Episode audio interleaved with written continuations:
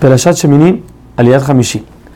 Ahora, como dijimos antes, había, había muchos tipos de ofrendas en este, en este día de la inauguración del templo. Unas eran especiales de ese día, otras eran las que se hacían en cualquier tipo de, día. Por ejemplo, la ofrenda de Tamid, la ofrenda de Musafia, que era el Rosh era el primer día de Nisan.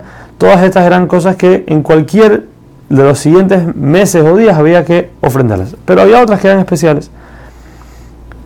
En esta situación, Aarón quemó lo que quedaba de, la ofrenda de Musaf, aún y que tenía que ser consumido, y Moshe ordenó que sea consumido, Aarón lo quemó.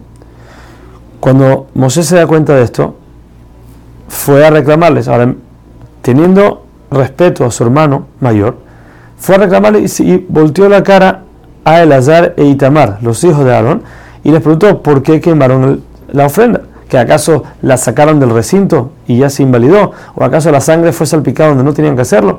¿Por qué lo quemaron?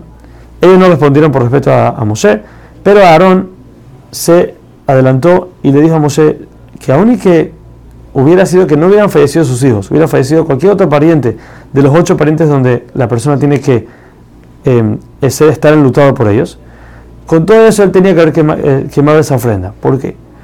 Porque como dijimos, hay diferentes tipos de ofrendas. Hay ofrendas que son especiales de ese día, cosas que nunca, se, nunca más se van a hacer.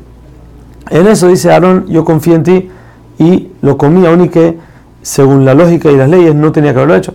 ¿Por qué? Porque Hashem dijo. Pero dice Aarón, la ofrenda de Musaf eh, no es una ofrenda que todos los meses se va a traer. Todos los meses está la ofrenda de Musaf, Musaf en los jodes.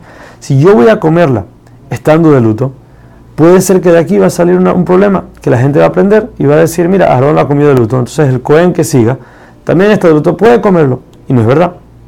Esta vez puede ser que era una ley especial, pero ya que esta ofrenda es una ofrenda que se repite, tengo miedo de que la gente va a aprender mal.